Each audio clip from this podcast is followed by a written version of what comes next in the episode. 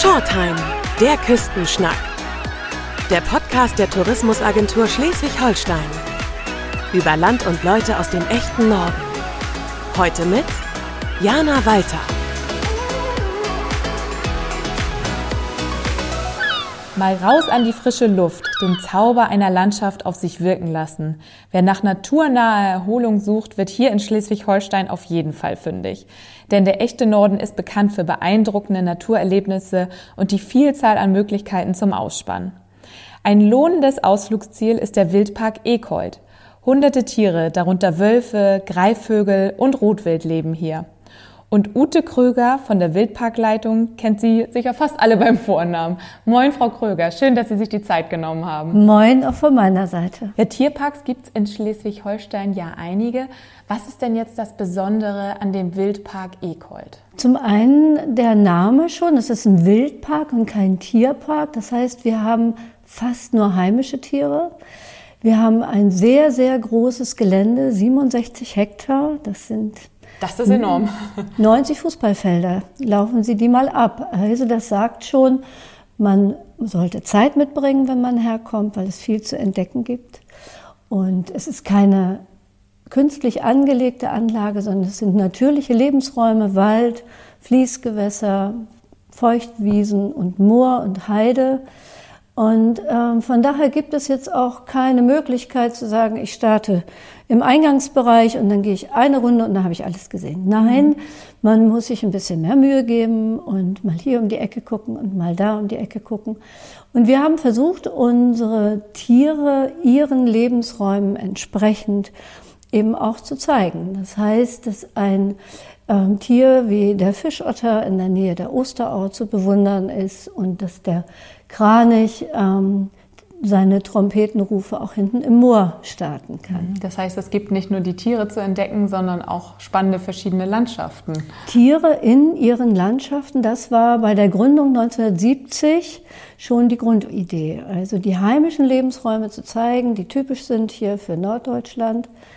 Dann Tiere, die in diese Lebensräume gehören, auch Pflanzen und den Menschen das näher bringen. Von daher fragten sie nach Besonderheit. Eine Besonderheit ist sicherlich, dass wir zudem eine große Bildungseinrichtung sind. Mhm. Also dass die Grundidee nicht nur war, heimische Tiere in ihren Lebensräumen zu zeigen, sondern auch den Menschen, die herkommen, die Möglichkeit zu geben, auf eigene Faust oder auch unter Anleitung für Groß und Klein Wissen mitzunehmen. Was für Bildungsangebote haben Sie denn da zum Beispiel? Oder findet sich das überall im Park immer wieder in Form von Infotafeln oder ähnliches? Was machen Sie da genau? Oh, da gibt es ganz viele Möglichkeiten. Also wir haben natürlich die klassische Beschilderung, wir haben klassische Ausstellungen. Ähm, zum Beispiel eine unserer größten Ausstellungen ist die Wolfsmeile. Mhm. Als wir die geplant haben, haben wir gesagt, Mensch, eine Ausstellung über Wölfe, nur bei den Wölfen, das ist so viel, das guckt sich keiner mehr an. Also sind wir mit der Wolfsmeile schon im Eingangsbereich angefangen und auf den Weg zu den Wölfen hin erarbeitet man sich sozusagen so immer mehr Wissen über die Wölfe. Das ist eine Möglichkeit. Dann haben wir ein relativ großes Kollegium hier in der Wildparkschule und wir betreuen von Kindergartengruppen über Schulklassen ähm, bis zu Erwachsenengruppen ähm, Menschen im Rahmen von Bildungsangeboten über anderthalb bis zwei Stunden. Mhm. Die Schulklassen oder auch alle Gruppen können hier auch übernachten. Man kann das auch eine Woche lang machen. Und jeden Tag gehört zu diesem Angebot hier zu übernachten eben auch ein zwei Stunden Angebot durch uns. Mhm. Fortbildung für Lehrer, Erzieher sind hier im Angebot und natürlich eine Form der Bildung sind auch unsere Veranstaltungen. Mhm. Wir haben einen bunten Veranstaltungskalender das ganze Jahr über. Jeden Monat viele, viele Angebote. Und ähm, da kann jeder je, zu kommen. Es, es gibt keine Anmeldung, keine zusätzlichen Kosten, gar nichts. Und eine weitere Geschichte ist sicherlich auch, dass jeden Tag im Jahr mehrere öffentliche Fütterungen stattfinden. Mhm. Also wer Informationen über die Fischotter, Wölfe, Füchse, Steinmarder, Störche haben möchte, geht auch zu diesen öffentlichen Fütterungen Oder in der Saison von März bis Oktober gibt es halt die Flugvorführung dreimal am Tag mit Informationen über Tag- und Nachtgreifvögeln. Ja, wie viel Glück oder auch Geduld muss man denn als Besucher mitbringen, um die Tiere dann auch entdecken zu können? Wir versuchen einen Kompromiss ähm, zu finden zwischen dem, was das Tier braucht, an Rückzugsmöglichkeiten, an Versteckmöglichkeiten, an Beschäftigungsmöglichkeiten und den Wünschen der Besucher, irgendwie das Tier natürlich auch zu sehen. Besucher und Besucherinnen, die zu uns kommen und keine Tiere sehen, die kommen auch nicht wieder. Ja. Ähm, die Tiere sollen aber, denen soll es gut gehen. Und von daher müssen wir da irgendwie einen Kompromiss suchen und ich glaube, in der Regel haben wir ihn auch gefunden. Sie haben ja eben schon die Fütterung angesprochen. Also niemand muss eigentlich Sorge haben, dass er bei seinem Besuch gar kein Tier zu Gesicht bekommt. Spätestens bei der Fütterung oder bei den Flugshows würde man ja definitiv welche entdecken. Also ich habe schon viel gehört in den vielen Jahren, die ich hier in Ecot arbeite, aber dass jemand hier rausgegangen ist und gesagt ich habe kein Tier gesehen, das gibt es nicht. Wie viele Arten gibt es denn hier eigentlich zu entdecken im Wildpark? Also wir haben etwa 100 Arten und 700 Tiere. Das ist auf jeden Fall einiges. Hat man da als Parkleiterin auch irgendwie ein Lieblingstier oder ist das schwierig zu sagen? Also ähm, ich muss einmal korrigieren, ich bin nicht die Geschäftsführerin, das ist Wolf van Schenk. Ich leite hier den Bereich der Wildparkschule mhm. und bin von daher schon verantwortlich für Sonderveranstaltungen und für den Bildungsbereich, aber nicht für den ganzen Park. Ähm, Lieblingstier natürlich, das werde ich ganz oft gefragt und kann man nicht haben. Nee. Also es geht nicht. Ähm, ich weiß, in der Herbstzeit, wo die Hirsche am Rühren sind und ich viel abends mit Besuchergruppen draußen bei den, beim Rotwild bin, dann liegen die mir natürlich am Herzen. Aber wenn ich dann im Februar die Wolfsnächte vorbereite, dann sind die Wölfe wieder oben an und ähm, dann gibt es den Eulentag und dann ist man wieder mehr mit den Wildbienen und Honigbienen beschäftigt. Es geht nicht. Nein, es wechselt also es gerne. Es wechselt. Das Lieblingstier ja. habe ich nicht. Sie haben gerade die Wolfsnächte angesprochen. Mhm.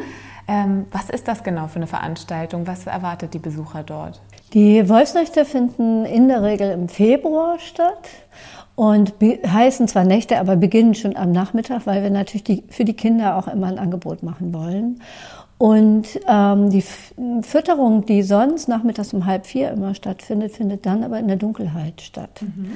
Und wir beleuchten das äh, Wolfsgehege und es gibt auch noch eine Feuershow-Vorführung und eine Fackelwanderung durch den dunklen Wald. Und wenn wir Glück haben, ähm, leuchten, ähm, heulen die Wölfe dann auch noch dazu. Ähm, es ist eine Veranstaltung auch mit anderen Vereinen und Verbänden zusammen ähm, über den Wolf zu informieren. Und der Wolf ist ja ein Tier, was ähm, sehr viel emotionale Sprengkraft mitbringt, würde mm, ich mal sagen. Mm. Gerade hier in Schleswig-Holstein? Ja, aber auch in anderen Bundesländern. Und ich bekomme das auch insofern hautnah mit, weil ich selber Wolfsbetreuerin bin von der ersten Stunde an.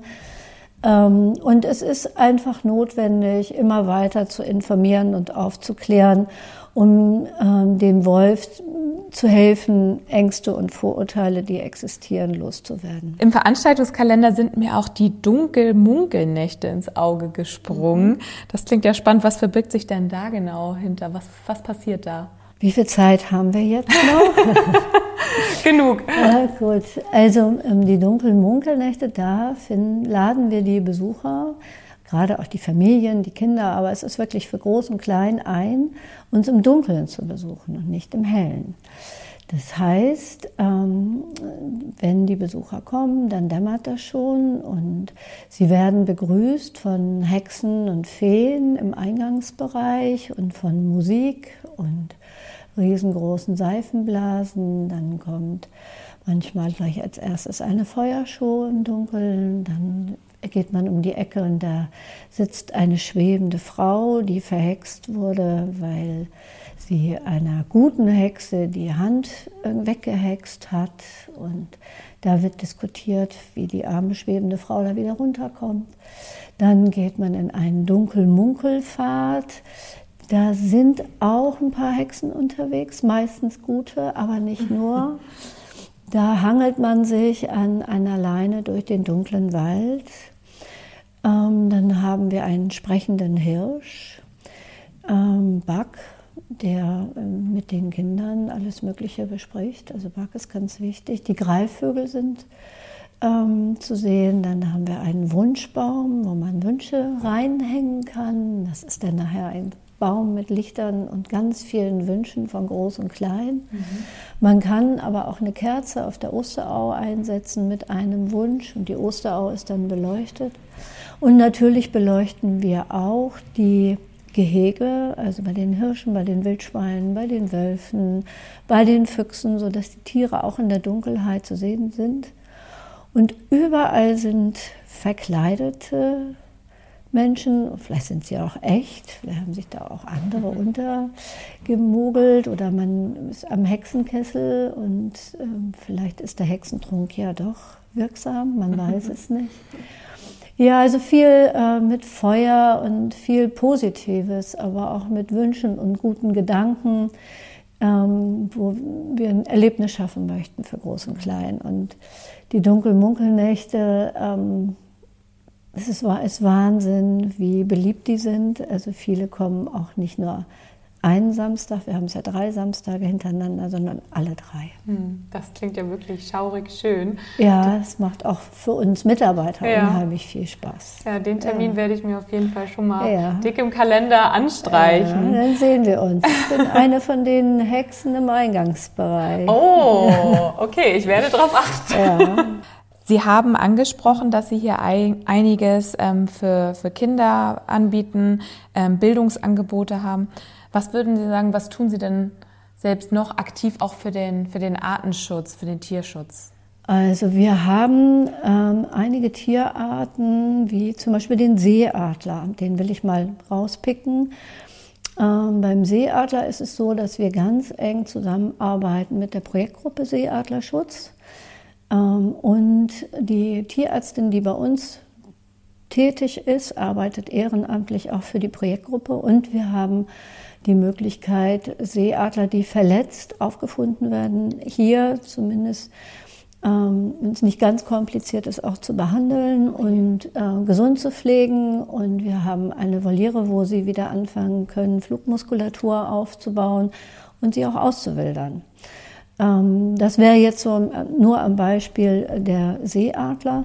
Aber insgesamt haben wir auch ähm, vom Park ehrenamtlich betrieben eine Vogelpflegestation. Das heißt, zu uns können verletzte Greifvögel, also nicht nur Seeadler, Störche oder Eulen gebracht werden. Wir versuchen diesen Tieren zu helfen mhm. und wenn möglich, sie wieder so fit zu kriegen, dass wir sie wieder entlassen können in die Freiheit. Gerade bei den Störchen oder auch bei anderen Vögeln ist das nicht immer möglich. Mhm. Und ähm, wir haben einige Tiere, gerade bei den Störchen hier, die so weit munter sind, aber eben nicht mehr flugfähig. Und ein Storch, der nicht fliegen kann, kommt draußen nicht klar. Ja. Und diese Tiere leben ganzjährig bei uns, verpaaren sich auch, ziehen, ziehen ihre Küken groß.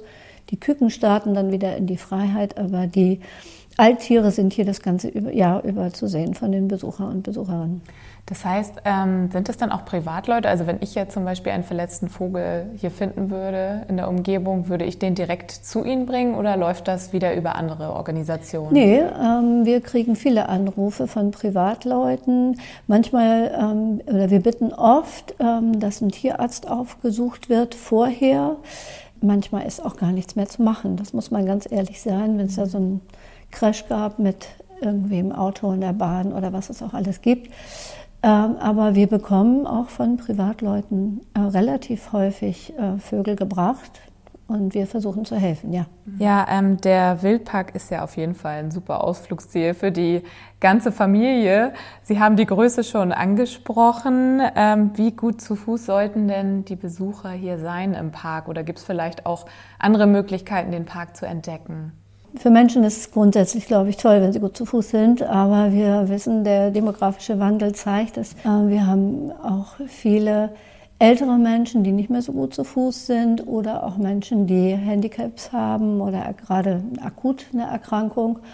Und dafür haben wir Elektroautos, so dass wir dort Führungen anbieten können. Auf dem einen passen fünf Leute, auf dem anderen sieben. Ähm, das heißt, wir können da auch mit größeren Gruppen den Park erfahren, ganz mhm. leise, aber wir kommen überall hin. Und in diesem Jahr wollen wir zusätzlich noch ein Elektroauto kaufen, ähm, wo man den Rollstuhl direkt noch auf das Auto rauffahren kann. Also derjenige, der im Rollstuhl zum Beispiel sitzt, ähm, muss den gar nicht verlassen können, sondern das geht alles so. Das heißt, wir haben wirklich für alle die Möglichkeit, den Park zu erleben. Schön, das ist, finde ich sehr gut. Ja, Ihre Arbeit hier im Wildpark ist ja sicherlich ein ganz spannender, aufregender Job. Seit wann machen Sie das überhaupt und wie sind Sie hier gelandet? Vielleicht mögen Sie mal ein bisschen was über sich erzählen. ja, gerne. Also ich bin schon über 30 Jahre hier, oh, wow. also wirklich lange und gerne und habe auch noch nicht vor, das zu ändern. ähm, ich bin äh, hierher gekommen ähm, durch eine Freundin, die hier gearbeitet hat. Und ich hatte eine andere Tätigkeit in Hamburg und habe die Besitzer des Parks dadurch kennengelernt. Und da kamen zwei Sachen zusammen. Und äh, dann habe ich gesagt, Mensch, also wenn hier mal eine Stelle frei wird, dann denk mal an mich. Und da kam dann ganz schnell eins zum anderen. Und so bin ich hier gelandet. Von der Ausbildung her habe ich Agrarwissenschaften studiert, also was ganz anderes gemacht, aber komme aus dem naturwissenschaftlichen Bereich und habe auch schon äh, mit Kindern und Jugendlichen gearbeitet. Mhm. Äh, von daher war ich vorbereitet. Ja, was würden Sie denn sagen, muss man mitbringen, wenn man hier arbeiten möchte? Was zeichnet Sie vielleicht auch im Speziellen aus? Ich glaube, so ganz allgemein, es ist wichtig, nicht so wichtig, was man jetzt studiert oder gelernt hat, sondern ähm, Interesse und Begeisterungsfähigkeit. Ich glaube, das ist nichts, was man lernen kann. Wenn man das nicht mitbringt ähm, für die Natur und auch für die Belange der Natur und sich auch bereit ist, dafür einzusetzen, ich glaube, dann ist es schwierig, bei anderen Menschen Interesse und Begeisterung zu wecken, wenn man die selber nicht hat. Wir kommen noch mal zu so einer kleinen ähm, Kurzfragerunde, die Short Time Shorts. Mhm. Was würden Sie sagen, ist Ihr Lieblingsplatz hier im Park? Mein Lieblingsplatz ist im hinteren Bereich des Parkes, im Bereich Moor und Heide. Abends Eisvogel beobachten, Hirsche hören, Kraniche hören. Wunderschön. Welche Jahreszeit ist Ihrer Meinung nach die schönste hier im Park für einen Besuch? Da gibt es vier. Alle vier sind super. Alle vier sind super. Meine persönliche, kann ich nur sagen, ist der Herbst. Die Farben der Natur, die Gerüche, die durch die Feuchtigkeit stärker sind in der Zeit und dazu der rührende Hirsch ist äh, mein Favorit. Was würden Sie sagen, wenn Sie den Satz beenden müssten? Den Wildpark Ekold sollten wirklich alle mal besucht haben, weil er wunderschön ist und für Groß und Klein ganz viel anbietet. Ja, der Park hat tatsächlich 365 Tage im Jahr geöffnet, auch an den Feiertagen. Also wer jetzt Lust bekommen hat, dem Wildpark Ekold einen Besuch abzustatten, ein Besuch lohnt sich auf jeden Fall zu jeder Jahreszeit und ist auch immer möglich. Vielen Dank, dass Sie sich die Zeit genommen haben heute. Und äh, ja, ich werde gleich noch eine Runde durch den Park auf jeden Fall drehen und wir sehen uns dann spätestens zu den Dunkel-Munkelnächten wieder. Wir sind verabredet. Vielen Dank. Übrigens, wer keine Episode mehr verpassen möchte, abonniert unseren Podcast. Wir sind auf allen großen Streaming-Plattformen zu finden. Das war eine neue Folge von Shorttime, der Küstenschnack. Der Podcast der Tourismusagentur Schleswig-Holstein. Wenn Sie mehr über Land und Leute aus dem echten Norden erfahren möchten, besuchen Sie uns unter sh-tourismus.de.